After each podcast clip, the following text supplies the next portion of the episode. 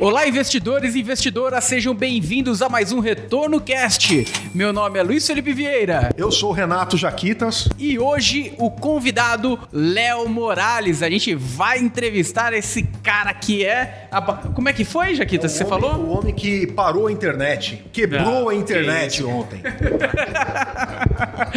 Léo, prazerzão ter você aqui nesse nosso bate-papo. E eu queria que você se apresentasse aí pra galera brevemente, antes da gente entrar nesse bate-papo não tem um tema definido, muito definido, mas é um bate-papo aí de mercado, né? Como que foi essa transição, o que que as, as mudanças do mercado para fundos de investimento.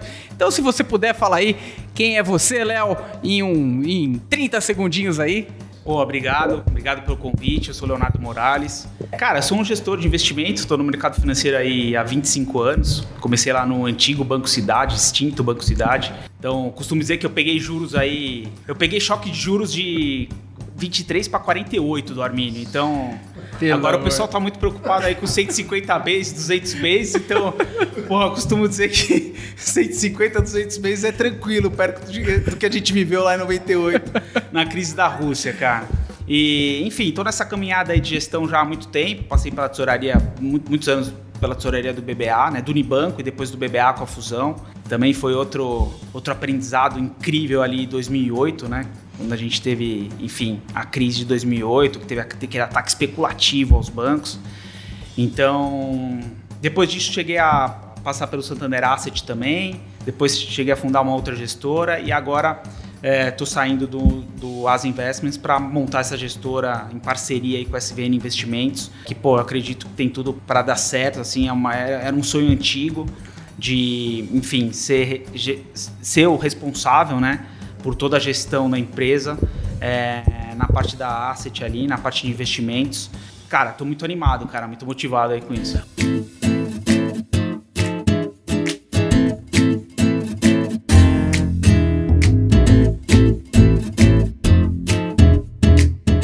Jaquitas, agora explica por que esse negócio de parou a internet aí, né, meu? eu ia até perguntar para ele como é que foi essa história, porque é, ontem é, chegou uma hora lá que só se falava nisso, né? A tua saída da ASA, né, lá do, do Safra lá pro SVN, como é que foi? Pegou o pessoal de surpresa, falou alguma matéria, né? Uma matéria de jornal que, que, que bombou aí. É, conta pra gente como é que foi isso, essa costura, é, se foi também tão repentino assim quanto parece, ou se já é uma coisa já vem sendo pensada há um longo tempo? Explica pra gente. Não, assim, não tem nada de parou a internet.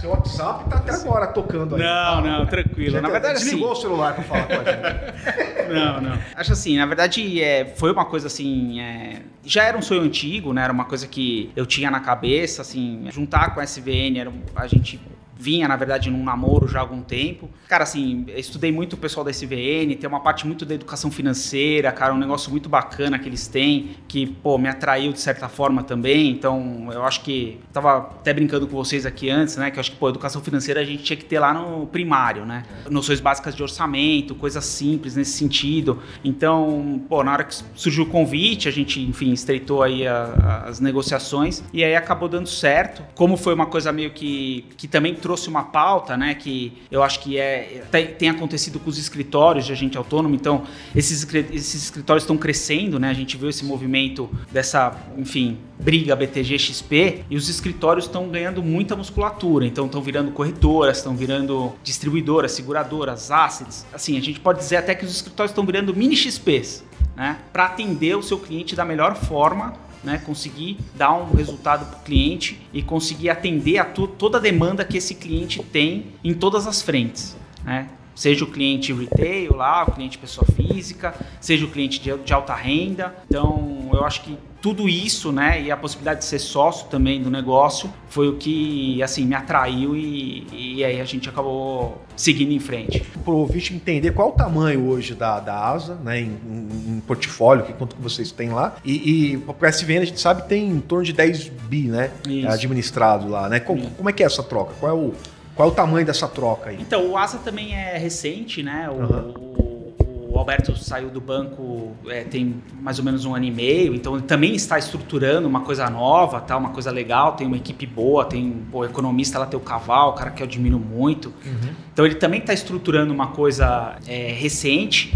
Então, é, os fundos lá, ele tem uma asset com alguns fundos de terceiro e tem o Family Office, que é a parte do dinheiro proprietário do Alberto. É, e nesse momento eu estava mais no Family Office, então estava ali meio que ajudando o Alberto ali a, a alguns investimentos pessoais dele. Então, esse novo desafio de pô, comandar uma asset também foi um negócio que brilhou nos meus olhos e que fez com que eu tomasse essa decisão. Cara, e inclusive desse assunto, é um assunto muito bacana, porque não faz muito tempo que o Brasil estava na idade da pedra, né, de, de investimentos, né? Exato. A gente via, Incrível, A, gente, a gente via um praticamente um oligopólio, você não tinha muito poder de decisão, era aquilo lá que você acessava e pronto, e acabou, né? Era aquilo que o teu gerente te, indicava, né? Aquele CDB horroroso, aquelas poupanças. E de repente o mercado ele teve uma mudança radical, abrindo a possibilidade de distribuição para alguém que quer empreender. Como você tem visto esse movimento, é, tanto do ponto de vista para o investidor, quanto do ponto de vista do empresário gestor? Como que você tem visto, Léo? Cara, assim, isso realmente foi transformacional, né? É, é incrível como a gente ainda levanta os dados hoje e a gente vê que ainda tem muitos bilhões na poupança, muitos bilhões em fundos de renda fixa com taxa de administração abusivas em bancos públicos. Então, assim, ainda tem um, um caminho enorme para isso traz motivação para a gente, enfim, é, criar novas gestoras, criar novas empresas, criar novas parcerias, para fazer com que as pessoas físicas comecem a investir melhor, né? aprender melhor sobre investimento e buscar isso. Então, acho que uma coisa muito importante foi realmente a redução da taxa de juros. Então, putz, a gente viu que a Selic chegou a bater patamares até próximos de 2%, o juro real ficou negativo, né? num momento de pandemia também, e agora a gente está vendo uma normalização disso, mas acho que a partir do momento que a gente tenha uma taxa de juros mais próxima, mesmo que estruturalmente mais alta, mais próxima de alguma coisa factível, de que a gente tenha esse desafio em encontrar instrumentos de investimento que tragam um retorno melhor, né? Que simplesmente deixar o dinheiro parado num CDB ou numa poupança. Então acho que você acaba trazendo essa pessoa física para tomar um pouco mais de risco. Ela sabe que tem um pouco mais de risco, mas ela também vai ter um retorno maior. Então ela trabalha dentro da diversificação dos investimentos para conseguir buscar esse retorno maior dentro do seu perfil de risco. Então acho que esse é um movimento que veio para ficar, é o um movimento dos escritórios, de cada vez mais escritórios, de cada vez mais escritórios maiores que possam oferecer tudo para o cliente veio, a gente olha, vê, vê, vê isso em outros mercados, né? nos Estados Unidos, por exemplo, a gente vê isso em alguns outros mercados mais desenvolvidos. Eu acho que o Brasil tem tudo para continuar desenvolvendo isso e crescendo isso, principalmente com as pessoas. Precisa combinar com os russos aí, né? Você está falando de taxa de juros, a gente está vendo um movimento indo para dois dígitos, né? É como, é, como é qual é a análise que você faz disso daí? Fica em dois dígitos, recua, bate, bate e volta, como é que é? Então, acho que assim, a gente ontem acabou de aprovar aí a, a, o segundo turno da PEC na Câmara dos Deputados, ainda falta o Senado. Cara, a PEC não é boa, ela não é boa, não tem como chegar aqui e falar assim, cara, isso é bom. Não, não é. é mas, cara, acho que dentro das soluções possíveis, talvez seja uma que se encaixou, eu não diria que é menos pior, porque eu acho que teriam outras soluções me menos piores, mas é uma solução que pelo menos é, momentaneamente resolve o problema. Ela empurra o problema, na verdade, para frente, talvez para depois da eleição, lá para 2023. É, então, o Banco Central tem sido reativo com relação a isso, então está subindo juros, principalmente por causa da, da, inflação e por causa desse problema fiscal. Mas eu acho que a gente vai ter um momento de uma taxa de juros mais alta, realmente nos dois dígitos, mas se a gente conseguir controlar a inflação e conseguir minimamente endereçar alguma coisa no fiscal, o ano que vem a gente pode voltar a ter os juros ali mais próximos de 8, 7,5, 8, alguma coisa que seria mais normal é, para um mercado como o Brasil. E aí a gente pode continuar a ver essa migração que a gente viu tão rápida. Cara, eu lembro de uma coisa engraçada, né? Eu participei, um dos meus primeiros trades, cara, foi em 2007, a oferta da bolsa. A bolsa abriu capital. Cara, eu lembro que o Unibanco tinha uma participação grande na bolsa. E eu tinha acabado de montar a mesa de renda variável do banco e cheguei pro tesoureiro lá, que era o Kumura, inclusive, que tem um fundo que chama Gauss. Falei, olha, Kumura, eu queria ficar com o meu limite. O Unibanco não vende as ações, eu quero ficar com o meu limite que eu tenho na tesouraria, na época era, enfim, 50 milhões, nas ações da bolsa, porque, cara, isso aqui vai, vai sair num preço bom. Eu estudei o case, ia sair múltiplos bons, tinha uma perspectiva boa de crescimento. É engraçado, a gente olhava as perspectivas de crescimento lá, a bolsa tinha perto de 500 mil pessoas físicas que investiam na bolsa Então, as projeções era que atingia. As projeções ia ser que ia atingir em, se eu não me engano, cinco anos, é, mais de 2 milhões. É, nunca se concretizou, né? Quer dizer, veio se concretizar agora. Mas, meu, a gente tá em 2021. Isso foi 2007. E, cara, eu lembro que no final das contas tal deu certo, a gente ficou com as ações. E, cara, assim, no primeiro dia de negociação, os papéis subiram mais de 30%. Então, assim, foi um baita trade, foi uma puta porrada. Que, que bacana. foi a primeira história boa. Tem as histórias ruins também. Se tiver gestor que não fala história ruim, tá, tá mentindo. Tá escondendo o jogo, tá né? Tá, tá, jogo, tá escondendo o jogo. Não, mas, cara, enfim, não experimentou foi... tudo do mercado, né? Exato, né? mas é, pô, essa foi uma, essa foi uma, foi uma história boa, foi uma história positiva. E, cara, até outro, assim, até 2019 a gente tava com 500 mil pessoas. A gente tem mais mais PFs investindo em criptomoedas, tinha, né? Mais PFs investindo em criptomoedas que na bolsa. A bolsa que são as principais empresas do Brasil, que são as empresas que geralmente estão capitalizadas, né? Que são líderes de mercado. Disseminar essa essa inteligência de mostrar para as pessoas que, obviamente, que o investimento em bolsa tem risco, mas que uma parcela do seu patrimônio, né? Outra coisa que a gente tem visto muito é que as pessoas começaram a olhar um pouquinho para fora, né? Olhar para o investimento no exterior, olhar para ter uma parcela do investimento em alguns fundos no exterior. E, cara, isso só foi possível com o advento das plataformas, com a vinda da XP, com a vinda dos escritórios, né, que hoje conseguem oferecer para o cliente um fundo, às vezes offshore, que nunca ele teria acesso com tickets de 100 reais. 500 reais, mil reais. Então, assim, muitos produtos né, que antes eram oferecidos só para clientes private, clientes que, clientes que tinham muito dinheiro, hoje, através dos fundos de investimento também, são oferecidos para muitos clientes, pessoa física de Posso fazer uma pergunta aqui? Vai, então, vai. já falei, o Luiz já estava com a mão no, no microfone aqui, louco para falar. Então, eu queria entender, então, entrando um pouco nessa história, né? Porque você está falando da, do avanço que foi rápido, depois de ficar muito tempo parado, né? Sim. Ficou ali estagnado de 2007 a 2019, aí teve uma alta rápida, começou a crescer de um jeito maluco e tem tudo a ver, ótimo, é, com a última é, tendência ali, é ciclo de queda de taxa de juros. Mas aí hoje a gente está vivendo essa situação tal, e o que aconteceu nesse período é que chegou muita gente, chegou muito produto. Tem muito gestor, tem muito fundo hoje no mercado, né? E aí aquela, aquela coisa, né? Tanto produto na tua frente, você começa a ter um pouco de dificuldade de escolher o que é que para que lado você vai, né? O que, que você vai pegar? Pensando no investidor, né? É, você que é um gestor e vai montar um, um, uma gestora, está começando um projeto do zero. O que, que você olha ali? Você vai dizer, não, eu vou achar, eu vou fazer uma coisa que ninguém fez. Como é que funciona isso daí? Então, sem dúvida. Acho que assim, esse advento da taxa de juros fez com que, enfim, aumentou muito a concorrência. Então, a gente tem muitos fundos multimercado, muitos fundos long buys, muito fundo, muitos fundos de ações, muita gente competente, muita gente boa, né? Então, assim, essa parceria com a SVN, a gente está querendo, assim, primeiro atender muito a um público que a gente tem que demanda fundos exclusivos. Então, isso é uma parte do projeto que a gente tem, que é principalmente ter alguns fundos exclusivos para direcionar, dado o perfil de risco. E aí, uma coisa bem individual mesmo, do cliente ali específico, que vai ter um fundo próprio dele para poder fazer exatamente o que o perfil dele tentar o retorno, o melhor retorno possível com o risco adequado para ele. E o que eu tenho prezado bastante também são os FOFs. Então, quando a gente fala de investimento, a gente fala muito em diversificação, né?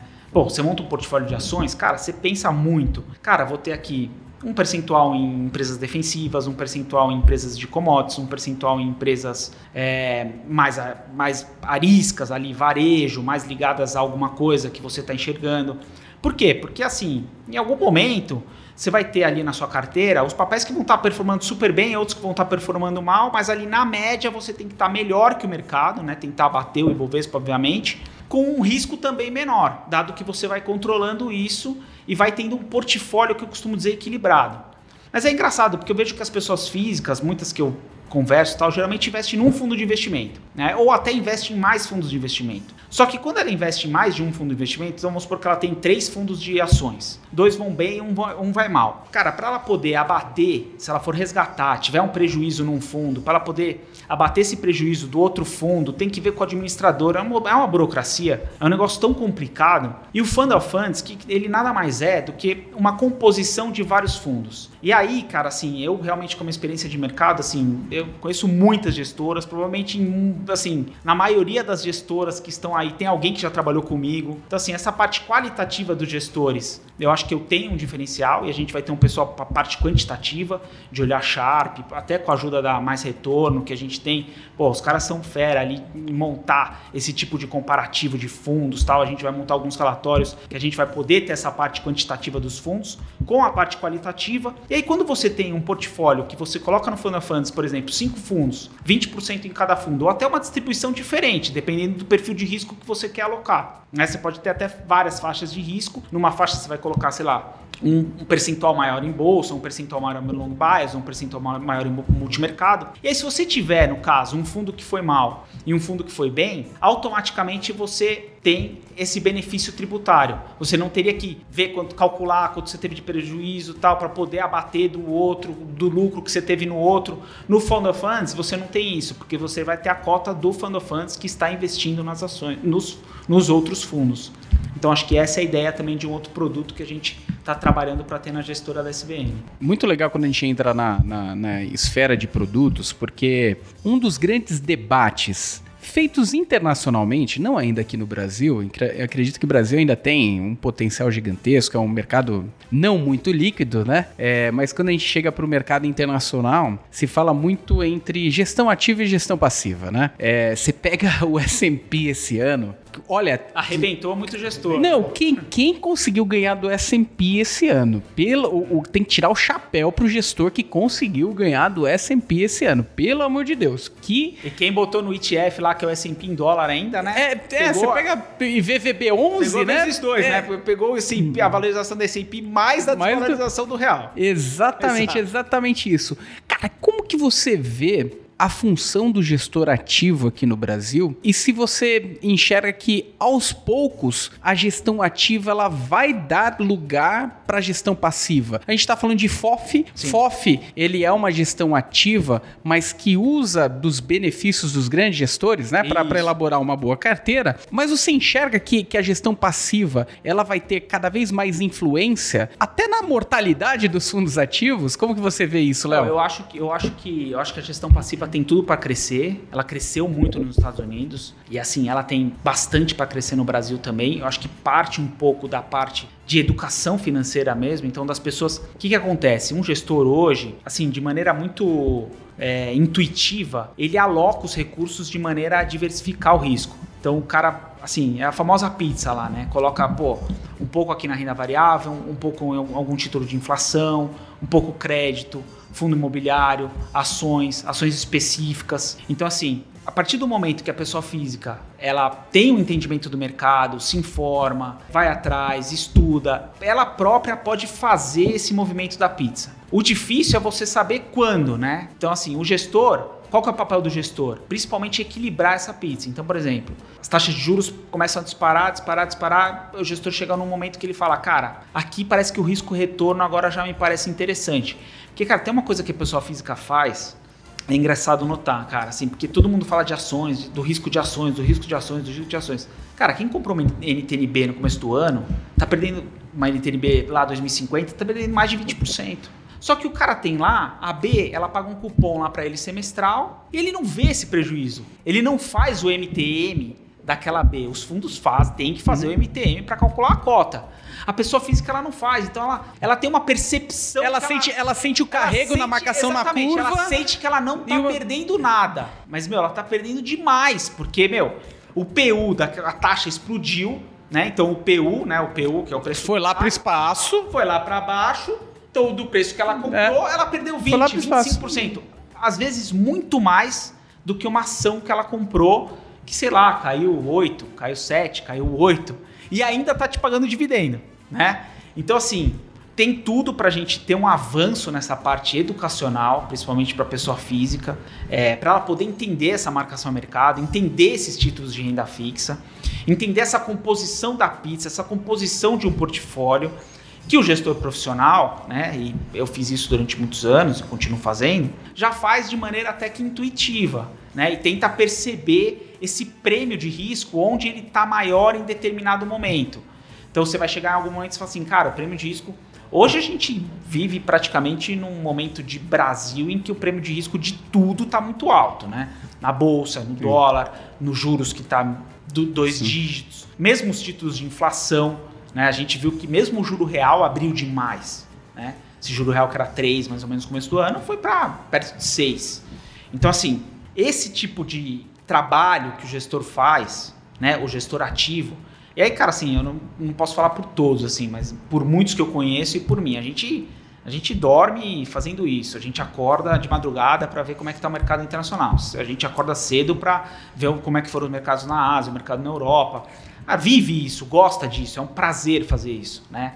É, é um trabalho, mas é um prazer. Então, eu acho que quem não tem tempo de acompanhar o mercado, né? E aí a gente está falando dos profissionais, sei lá, um advogado, um médico. O cara não vai ter tempo de fazer esse trabalho. Às vezes é melhor delegar. Quem tem tempo de fazer esse trabalho tem tudo para olhar alguns ETFs, que são os praticamente os fundos passivos e tentar montar essa pizza de uma forma adequada para o risco dele, né? E aí você tem os assessores de investimento aí da SVN, super especialistas nisso, montar uma pizza ou ele vai via um fundo de investimento, ou ele vai via um FOF, ou ele vai via um ETF, ele pode até ter todos os produtos da maneira que se encaixa melhor ao perfil dele. Né? Ele pode ter um produto passivo, um ETF, pode ter também um produto ativo em que ele gosta do gestor, ele conhece a casa, sabe que o cara tem um histórico bom, tem conhecimento de mercado, tem tempo de mercado. Então, assim, são vários checklists que você tem que fazer na hora de procurar um investimento, é tanta coisa para olhar que eu acho que sim, os fundos passivos, não quero mais me alongar na, na resposta, os fundos passivos têm tudo para crescer, mas eu vejo ainda os fundos ativos com um espaço muito grande, até porque, vamos lembrar, a gente ainda tem muita gente com dinheiro na poupança. E, e, entra nessa questão de educação financeira mesmo, porque, é, cara, querendo ou não, investir é contraintuitivo. Depois que passa o bonde, fica muito fácil você perceber onde você acertou, onde você errou. Mas quando você tá no meio do furacão, é muito contraintuitivo, principalmente pro brasileiro. Cara, o que eu vejo de, de saída, pedido de saída de fundo quando, a, quando o mercado desaba, por exemplo, agora, o que eu vejo de investidor em renda variável sofrendo e falando, quero sair, quero ajustar meu portfólio. E é justamente o momento que. Tem que entrar, cara, né? É. cara, vamos usar a parte parte contra-intuitivo não é tentar prever o futuro, mas, cara, tem uma simetria estranha aí, né? Tem Sim. alguma coisa aí que, que indica que o preço tá, tá esquisito pode ser um ganho de capital para quem segurar o rojão ali, né? Sim. Porque realmente a nossa bolsa ela sempre foi muito volátil. E tem outra questão. Quando você pega histórico, o Brasil é um grande voo de galinha, né? Cara, você começa você começa a olhar ali, 2000, o negócio começa, 2002, de repente 2003 começa a... Tinha um cara lá no de banco que falava o seguinte, a vida é uma M nada bate o CDI. É, e, é, e é justamente isso que eu vou falar.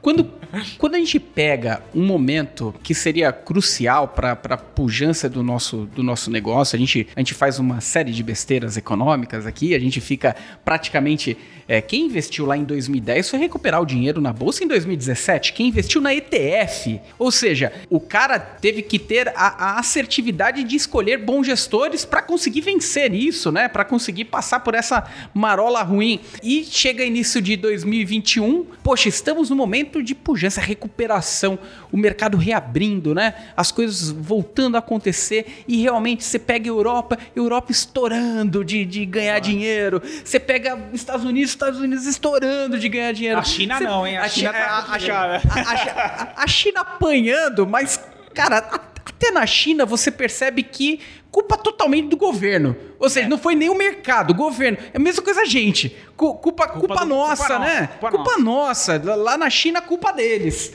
Né? Não avançou porque o governo chinês foi lá e fez, a, estancou crédito, fez uma é. série de, de, de, medidas ali que visando, né, ter um talvez mais qualidade, tirar microbolhas, né, coisas pelo menos que eles que eles dizem estar tá atuando. Para exemplificar ah, isso aí, cara, é aquele cara que tá no barco à vela, né? Vai, vai soltar lá o negócio da Olimpíada, né? Aí vem aquele vento desgraçado, aquele aquele puta vento, sei lá, na hora que o cara levanta a veladeira, tá cheio de buraco. É, isso aí. É a gente, cara. Não vai, não vai, cara. E tá todo mundo indo ali e a gente tá lá parado no lugar, cara. Cara, impressionante. Daí você começa a olhar o movimento de 2021 até junho. Cara, de metade de junho pra frente, o negócio começou a uma derrocada geral, um problema político, e é furo de teto de gastos, etc.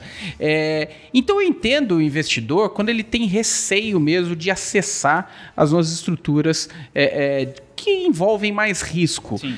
Até por isso que Brasil tem muita oportunidade na gestão ativa, né? Isso, é, é, essa, é, essa é, é, é, o grande, é o grande fator que coloca a gestão ativa com uma relevância extremamente importante. Mas mesmo diante desse cenário, você tem enxergado que o Brasil ele tá tendo essa, essa simetria aí, Léo? Você, você enxerga que, que realmente é, nada caiu tanto que não possa cair mais, Sim, logicamente. Mas olhando histórico do Brasil, e de fato a gente não tá nem perto do que a gente passou lá em 2014, 2015, um cenário horroroso. Você acredita que a gente tá num ponto de equilíbrio muito extremo e que, na verdade, num ponto muito extremo e a gente ainda tem uma tendência de equilíbrio, de reequilibrar, tanto a parte de inflação, taxa de juro, a bolsa voltar a ter uma, uma certa segurança de crescimento? Como que você enxerga aí, Léo? Cara, perfeito. Acho que assim, é ótimo. Acho que assim, a volatilidade, é, a volatilidade de curto prazo, ela sem dúvida gera oportunidades de longo prazo. Então, acho que uma coisa importante para a gente pensar para essa pessoa física que comprou, que pô, tá ali sofrendo tal. É, é engraçado que lá no meio do furacão, a pessoa física comprou muito e ganhou muito dinheiro. É, foi até uma surpresa para mim. Eu não esperava que a gente tivesse ali no meio da crise, é, ali em 2020, que, meu, a gente teve ali a bolsa abaixo, perto de 70 mil pontos. É, derretendo. E a pessoa física segurando. segurando. Mas, mas, mas, ali, ali foi um ambiente tipo: aqui eu tenho jacaré, aqui eu tenho tubarão, né? é, né? Se eu sair daqui, eu vou para um 2%, né? Eu vou para um 2%. É, não tinha para onde ir. Tinha, é verdade, não tinha para onde ir. Acho que o que favoreceu lá a pessoa física comprar, que a gente não está vendo agora, é a taxa de juros. Né? Então, obviamente, o cara agora ele olha lá o extrato dele, num, puta, num CDB, uma taxa de juros 12%, 1% ao mês, ele fala, putz, voltei aqui. A é, minha segurança, né? Voltou para segurança. Então, acho que esse ponto é um pouco diferente. E é até engraçado, cara, porque assim, eu faço um trabalho de, do estrangeiro, né? E, cara, o estrangeiro tá comprando demais, cara. Ele comprou mais de 100 bi já esse ano, se você considerar cash futuro. Então, todo mundo, as reportagens, geralmente o jornal, bota lá o que sai do cash. Uhum. Ninguém olha o futuro. Eu ponho consolidado lá no meu Twitter, geralmente eu coloco esse relatório. Eu somo cash futuro e eu tenho um trabalhinho separado que eu coloco IPOs. Porque eu gosto de ver esse cash futuro, que é o que tá geralmente tradando, e das ofertas novas também eu gosto de ver. Se você somar os três, dá perto de 130 bi no ano. Assim, é muito dinheiro. E aí por quê? A gente teve bastante resgate, né?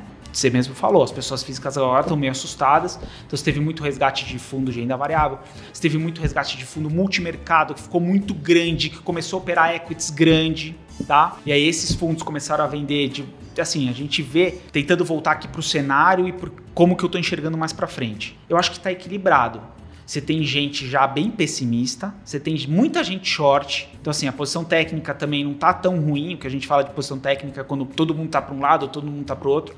Eu acho que tá um pouco mais equilibrado. Mas a minha visão tá um pouco mais pendente para o lado do pessoal que acha que já tem muita coisa no preço. E aí por quê? Cara, eleição, assim, 99% das pessoas que você fala, fala que é o Bolsonaro ou Lula. Aí para mim já tem uma simetria. Se aparecer alguém, eu não sei quem vai ser, eu não sei se vai ser o Leite, eu não sei se vai ser o Moro, eu não sei se vai ter uma junção. Mas aqui sim, qualquer cenário de uma terceira via, para mim, não tá no preço. E aí não é só a terceira via vir ganhar, é uma probabilidade de começar a aumentar a chance de uma terceira via. Porque os preços, eles refletem tudo muito ao valor presente.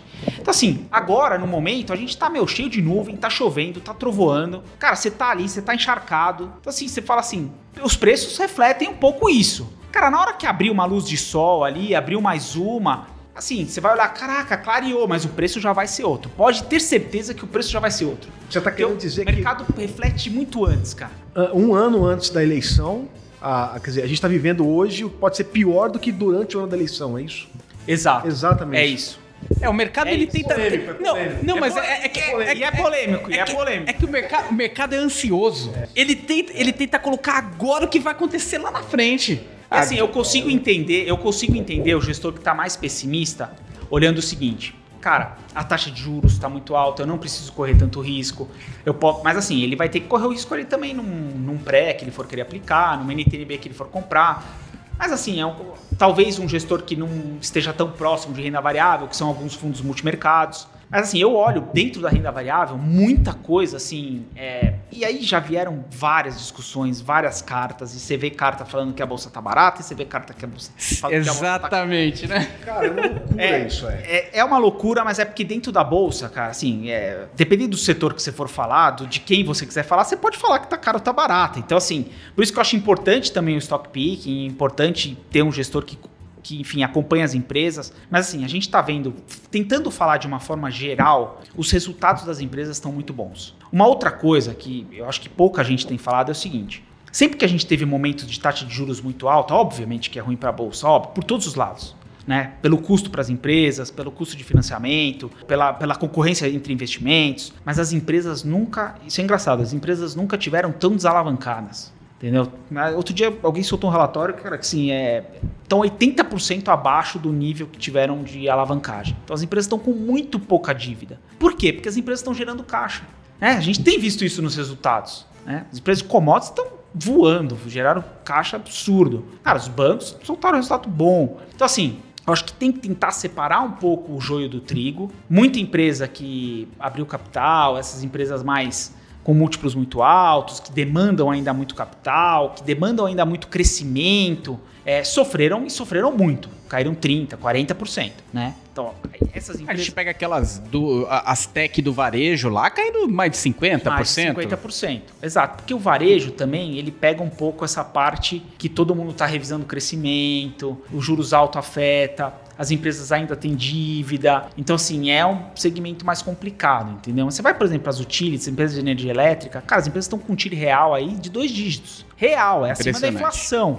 Assim, é um setor que é regulado, às vezes tem alguma. O nego fica com medo ali, porque, pô, tem intervenção na Petrobras, pode intervir também no setor que, que, assim, o setor elétrico hoje ele é completamente diferente. Depois do que aconteceu com a Dilma, hoje ele é completamente diferente do que era no passado. Assim, ele é- hoje é muito mais redondinho, tá muito, mesmo a parte de racionamento, que muita gente, enfim, alarmou demais, esse é, um, é, um- é uma coisa que eu acompanho de perto, que eu gosto dessas empresas do setor de energia. Cara, com esse pouco de chuva que a gente teve agora, você já não viu mais ninguém falando de racionamento, né? Mas por quê? Porque tudo que foi feito desde 2001 na parte de alternativos, eólica, A própria infra, né? Investimento na. as térmicas a gás. E a gente tem o ano que vem muita coisa nova para entrar nessa parte de geração de energia alternativa, mas muita. Então, assim, se a gente não tiver uma catástrofe de chuvas, eu acho que vai ser muito difícil a gente pensar em um racionamento ano que vem. Mas, assim, o pessoal já também parou de falar um pouco disso.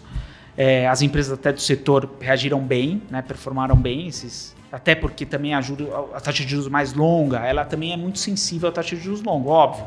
Porque é um concorrente, né? A gente fala que é um bond like. Ela meio que concorre com essas com essa taxa de juros da NTNB que, pô, chegou a bater quase 6%. Então, Perfeito. principalmente esses fundos de previdência, esses caras que tem que bater metatorial. Ó, se o cara tá na bolsa e, meu, tem pagando uma- um título de, de inflação, cara, que ele bate a meta, ele vai, ele migra o risco, entendeu? Então, mas é engraçado, esse fluxo que a gente viu de muita venda do local, que eu acho que foi um pouco por causa do pessimismo, foi um pouco por causa do fiscal, mas teve muito por causa do resgate, ele foi absorvido pelo estrangeiro. Engraçado que o gringo parece estar olhando o Brasil de uma maneira que o político talvez não esteja fazendo tanto preço para ele. Difícil afirmar, mas me parece. E, Léo, indo para o detalhe que eh, você abordou algumas temáticas, conta para mim qual temática que a gente deve olhar para o mercado e que você acredita que vai ser uma tendência bacana e qual você deve tomar muito cuidado que pode ser um risco exagerado aí para o portfólio. Cara, assim, difícil você querer acertar uma coisa, cara. Como eu falei para você, eu acho que a diversificação ela ela é, assim, é a chave do negócio. Ele não tá querendo contar o ouro pra gente, Não, viu, eu Jaqueta? conto. Eu vou, eu vou perguntar pra ele, por exemplo, a- pegar o fundo BW lá, você que trabalhou em Family Office, né, do- dos Moreira Salles lá. Eles têm hoje 50% ali alocado em investimentos alternativos, né? Como é que você vê esse tipo de ativo? Fala Pô, você sabe que eu trabalhei com muitos que estão lá, né? Que trabalharam comigo no Unibanco, estão lá na BW. No- Na verdade, no multimercado lá, não é tantos A gente está perguntando para eles, então, né? Uma pergunta direta. Não, não é. não. Acertamos a mão aqui, Mas, ó. é, mas a galera lá é muito boa, cara. Eles são muito bons mesmo. Cara, acho assim, é, essa quantidade de produtos, uma tendência mundial, e aí é um pouco a gente vê o filme, né? O que tem acontecido. A gente tem visto, de certa forma, a taxa de juros. eh, Vamos tirar um pouco o Brasil agora, né? do- dessa foto. Mas assim, o filme de taxa de juros no mundo inteiro é um negócio é ridiculamente baixo. Né? Não tá nem escrito nos livros de economia, né? negativos. Então, acho que assim, é natural, cara, grandes fortunas, é, esses caras que têm muito dinheiro, têm uma propensão a aguentar o risco também, aguentar a volatilidade, busquem altos retornos em vários tipos de investimentos, né? Seja private equity, seja venture capital, seja fundos alternativos, aqui, lá fora. Por quê? Porque é isso, cara. Juro real negativo, ele de certa forma estimula, estimula até de certa forma o empreendedorismo, né? Para que, que você vai deixar o seu dinheiro é, guardado se você se você deixar o seu dinheiro no banco é, lá na Europa, né? Depois de um ano você vai retirar menos. Então, poxa, né? Você deixou comprado num título, juros reais negativos é isso, né? Você vai Ó, retirar ó, menos. te devolvo menos daqui, daqui 10 anos, Jaquitas. Deixa comigo. Eu acho que assim, você estimula uma quantidade de investimentos, é, todo tipo de é, mercado, cara. Aí, private equity, venture capital, alternativos, enfim. O- o- olhando para o cenário, para o contexto, vamos imaginar que a gente ainda tenha um contexto desafiador para o ano de 2022, eleições truncadas, é, com candidatos, é, um, um apostando no ambiente A, o outro apostando no ambiente inverso B, aquele cenário que o mercado odeia, então coloca no preço, coloca muito risco ali no preço. É, que tipo de tema ele anda melhor nesse contexto e que tipo de tema na bolsa a gente teria que tomar bastante cuidado se a gente tiver um contexto de altíssima volatilidade extremos no ano de 2022? Então, eu gosto muito de uma parcela boa do portfólio em empresas defensivas, né? E quando a gente fala em empresas defensivas, pode ser desde um açaí, que é uma empresa de é, mais ligada ali a- ao atacadão, as empresas de energia elétrica que eu falei, eu gosto muito de CPFL, de Copel, empresas que, enfim, coisas que você tem uma estabilidade na geração de fluxo de caixa. É o que a gente fala de empresas defensivas. Mesmo com um cenário meio adverso, um PIB menor, tal, as pessoas vão continuar consumindo energia elétrica, né? Não é esperado uma mudança na não é uma recorrência, mudança né? Radical, não é um negócio que vai ser muito ab- abrupto, que você vai perder muito caixa, vai perder muito mercado.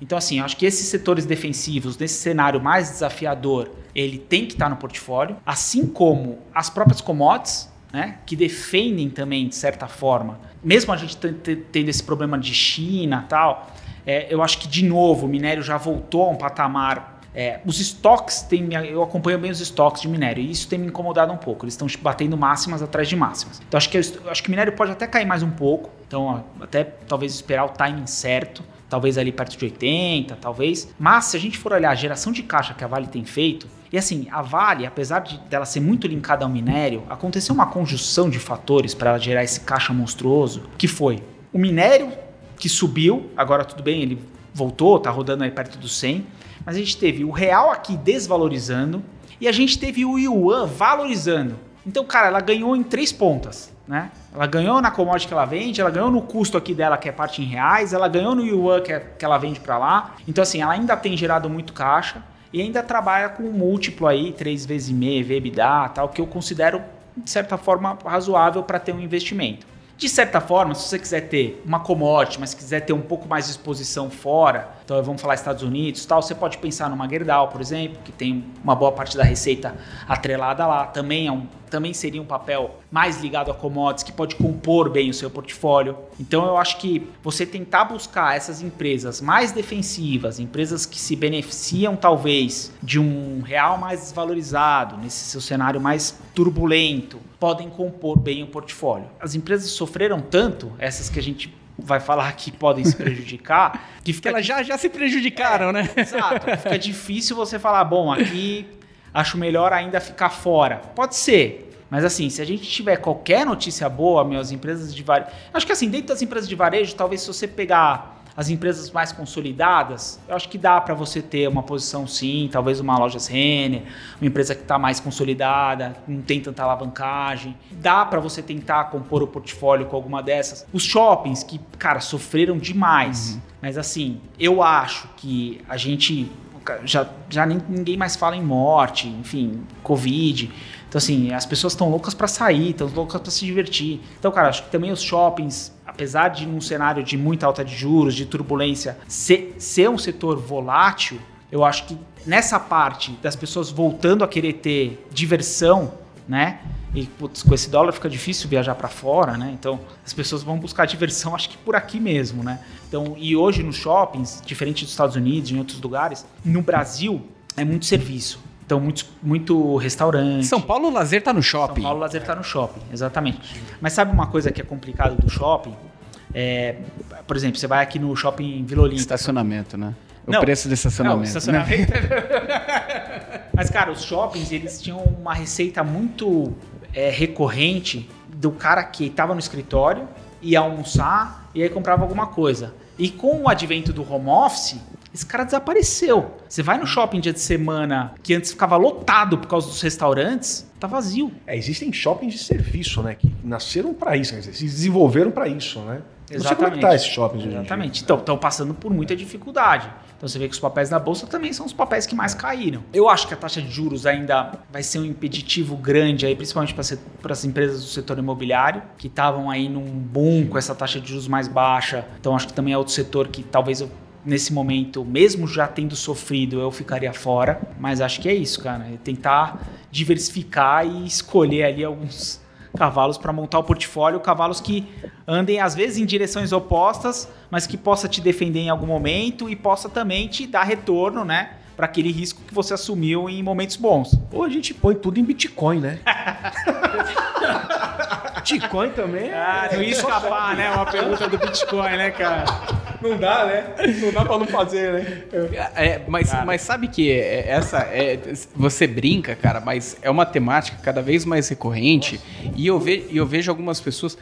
A questão não é, é, é o tipo de investimento, mas o nível de portfólio que você coloca para esse tipo de estrutura de ativo, né? É, então, como você mesmo disse, né, Léo? A diversificação ela é a melhor alternativa na hora de você proteger o seu imóvel. Jaquitas, o seu imóvel, seu portfólio. O Jaquita já falou que ia vender o imóvel para comprar sal de Bitcoin. então, colocar não, isso para le, lembrando que no passado acho que 20 mil bitcoins compraram uma pizza, hein? Exatamente. É, então, então esse pizzaiolo tá bilionário. Não, você sabe que tinha, alguns, tinha algumas coisas na internet assim que você participava de um, sei lá, de um quiz show lá e ganhava um Bitcoin. É. quiz show ganhou um Bitcoin. Tá aí, ó. Oh, 300 mil reais aí pra você. 350 mil reais aí pra você de em brinde. Em 2014, vou fazer uma matéria de Bitcoin e comprei um Bitcoin por 900 reais. Olha lá. É, olha e só. aí você vendeu quando? Não, ainda eu devolvi isso daí. Eu, deu, acho que eu, eu, eu, gastei uma parte lá pra, pra matéria. Perdeu o pendrive. Ele perdeu o pendrive do Bitcoin. É importante a diversificação e principalmente se a gente, a gente falando de criptomoedas, é o tamanho. Então, assim, é, a gente já viu em alguns momentos o Bitcoin perder 50% do valor. Então, assim, é, você quer fazer um investimento em Bitcoin? Cara, em qualquer momento da sua vida, tá? Pode ser agora que está no high, ou você pode querer esperar um, um pouco tal. Mas assim, pensa um pouco. Fala o seguinte: eu vou botar um valor aqui. O que, que já aconteceu com ele no passado? Meu, ele já caiu 50%. Eu vou pôr um valor que, se cair 50%, eu vou ficar muito mal, vai me prejudicar. É... Vou perder sono? Né? Exatamente. Né? Então, assim, aí você repensa e coloca um valor em que você, se realmente tiver isso, você está confortável. E aí você pode ir fazendo aportes né, ao longo do período também, não precisa ser tudo de uma vez, que é muito difícil você querer acertar realmente ali o timing, principalmente de uma criptomoeda. É, então, assim, meu conselho é. Vai devagar. Vai né? devagar. Você tem vontade, como gestor, de trabalhar com esse tipo de, de ativo? Assim, eu acho. Eu acho. Eu tenho, mas, é, assim, sendo bem sincero, eu precisaria estudar muito mais para poder ficar confortável em alocar um percentual relevante de um fundo que eu estivesse fazendo a gestão, uhum. enfim, numa criptomoeda. É, é, aquilo, né? No que a gente hoje domina e já há muitos anos vem fazendo, estudando, lendo, é, enfim, se informando. Assim, se eu fosse querer fazer isso com o Bitcoin, eu precisaria parar um tempo, estudar de maneira profunda para poder falar para você, olha, agora eu posso fazer alguma coisa aqui com relação à criptomoeda. Pode acontecer, mas eu preciso fazer a lição de casa. Acho que todo gestor tem que ter humildade de chegar e falar, olha, é um, é, é, é um ativo que eu não tenho pleno conhecimento para eu poder fazer um investimento relevante, eu preciso ter pleno conhecimento. É, e, e, uma coisa que você tocou no assunto, e é muito relevante, a parte do, do drawdown, né? Muitas pessoas não olham para isso. Inclusive lá no site Mais Retornos, a gente mostra tudo lá, é, os níveis de drawdown, dos fundos, das estruturas. É, é, a, é, a, máxima queda ali, né, do, do, do período de um, de um, ativo. É o quanto ele cai, né? Você pega da, o, máxima. A, a, da máxima, quanto que ele cai e tira ali, extrai ali, qual que, qual que vai ser o impacto, né, pro, pro cotista eu acho que é... o pessoal começou a olhar um pouquinho mais depois de 2020, né? Porque teve tanto drawdown, tanto drawdown, que aí o pessoal começou, alertou, né? Opa, esse, é. esse cara é importante Opa. aqui. Não, não tá muito naquele, naquele contexto de risco-retorno. Olha que interessante, tem, tem um ativo nos Estados Unidos é, que era, inclusive, tinha uma liquidez gigantesca lá, chamado BRZU. É o nosso Ibovespa três vezes, né, é. né? Alavancado, né? Os caras tiveram, depois da pandemia, os caras tiveram que mudar para duas vezes, porque é. Por conta do drawdown, ele caiu 98%. É. Cara, o, você tem 100, você passa a ter dois, qual é a chance dos dois voltarem a ser 100? Sério, qual que é a chance? É. O, o, o drawdown Não, tem que acaba, voltar, é, acaba, acaba, acaba com o negócio. Então, realmente, a, assumir riscos dosados e ponderados é importantíssimo. Pô, a gente pega a drawdown de bolsa superando 50%. É. É, então, te, tem que tomar cuidado, cautela. Então, o que um, um, um, criptoativo também pode fazer com o portfólio? Então, vai lá, aloca aquela participação que realmente não vai te fazer tanta falta se chegar a cair 98%, é por isso, exemplo, é né? É, você pega muito entusiasta ali de, de BRZU, hoje não fala mais nada sobre o ativo. Então, se tiver dúvida ali, procura lá na internet, BRZU. É muito interessante esse case e por conta do drawdown, ele multiplicou o drawdown da bolsa, praticamente zerando o ativo, praticamente zerou o portfólio de quem, de quem entrou ali querendo assumir mais risco, acreditando que assumindo mais risco teria mais retorno. Mas, bem, não é bem por aí não, né? Esse é um ponto que você tocou, cara, é a questão da alavancagem. Né? No final das contas é isso. Você vê, é um fundo que era três vezes. Então é isso, ele era alavancado. Né? Quando a gente fala, por exemplo, em algumas posições em taxa de juros pré-fixada que os fundos fazem alavancados, tem que tomar cuidado. Aconteceu isso também recentemente, uh, acho que foi, acho que tem uns três anos mais ou menos, também numa crise com um ETF que era o VIX invertido do CS. Então esse fundo foi para zero e tinham muitas opções em cima dele e tal que não conseguiu nem fazer exercício, né? Bom, depois que a gente viu o petróleo negativo, né? É, é, é não. Eu, eu, eu, eu postei isso no Twitter, que ela falei, olha, eu vou falar, cara, aqui em 25 anos, realmente, eu acho que é uma coisa que eu acho pode que zerar, não, pode zerar o mercado, que eu não, né? Que eu não ia ver seria o, o petróleo negativo, cara. Impressionante, impressionante, impressionante. Então, é, realmente, esse, esse contexto de olhar com detalhe, e eu acho que uma temática que você trouxe, que é, é, tentar vencer o mercado correndo, assumindo menos risco, né? De fato, você entregando um alfa pro, pro cotista, que é extraindo o melhor resultado frente à referência do, do, do teu benchmark. Eu acho que essa, essa estrutura é que deve ser bem equilibrada. Você, cotista, deve procurar esse tipo de alternativa, né? De eficiência de alternativa, porque muitas vezes o, o o, gestor ele está entregando o resultado, mas se você ajusta pelo risco, opa, tá danoso esse resultado, né? Você está assumindo posições ali que se, se, é eventualmente algo acontecer, você pode perder muito dinheiro. Então, tomar bastante cuidado, olhar perfil de risco, olhar seu horizonte de investimento, seus objetivos e acompanhar aí as estruturas que estão chegando e uma delas aí, o Léo tá encabeçando, tocando. Olha, não vejo a hora desse projeto aí começar a entrar em, em ação aí para a gente, pra gente trazer de novo o ativo que vai estar tá, que vai tá sendo endereçado prazo já? Como é que tá isso aí? Cara, assim, a gente tá vendo aí os esse processo da CVM até melhorou bastante, tá? Ele uhum. até tá mais rápido do que era no passado. Eu já passei por ele algumas vezes, então, enfim, eu acho que a gente, é, sendo, sendo otimista ali, eu diria que final de janeiro, começo de fevereiro, acho que a gente consegue, talvez sendo mais pessimista, meio de fevereiro ali, acho que a gente já consegue estar tá bem operacional, já com tudo rodando. Boa, com o fundo de fundos, então. Exatamente, com, FOF, com os fundos exclusivos também. Pô, show de bola, Léo. Cara, eu quero agradecer demais aí a sua participação, esse bate-bola aí, esse, essa troca de ideia bem, bem bacana. Obrigado aí por participar, obrigado por ter vindo aqui no nosso estúdio aqui. Prazerzão bater esse papo aí contigo. Espero que a gente, a gente volte a conversar aí já com o um projeto definido e a gente coloca aqui pro, pro nosso público entender e experimentar um pouquinho de qual será a estratégia aí nova do Léo Morales. Vamos acompanhar, vamos acompanhar. Ficar de olho no site do da Mais Retorno, né, no portal com as notícias e é isso, a linha direta aqui com o Léo, né, Léo? Sim, Pô, eu que agradeço, fico à disposição de vocês lá no mesmo no Mais Retorno, cara, trabalho incrível que vocês fazem aí, principalmente para pessoa física, poder comparar os fundos, poder olhar a relação risco-retorno, que é importante, que vocês têm isso disponível, então olhar o histórico do fundo, é, todas as ferramentas quant realmente estão lá para a pessoa poder se informar melhor, para poder escolher ali quem ela, onde ela vai querer e aí eu digo que depois que ela escolheu nessa parte quant, é interessante também conhecer, né, a gestora, quem que é, quem que é o gestor, o histórico, é, outra parte que é uma parte que a gente vai fazer, né, no Fund of Funds, para quem quiser, que é uma parte mais qualitativa dos gestores que estão no mercado.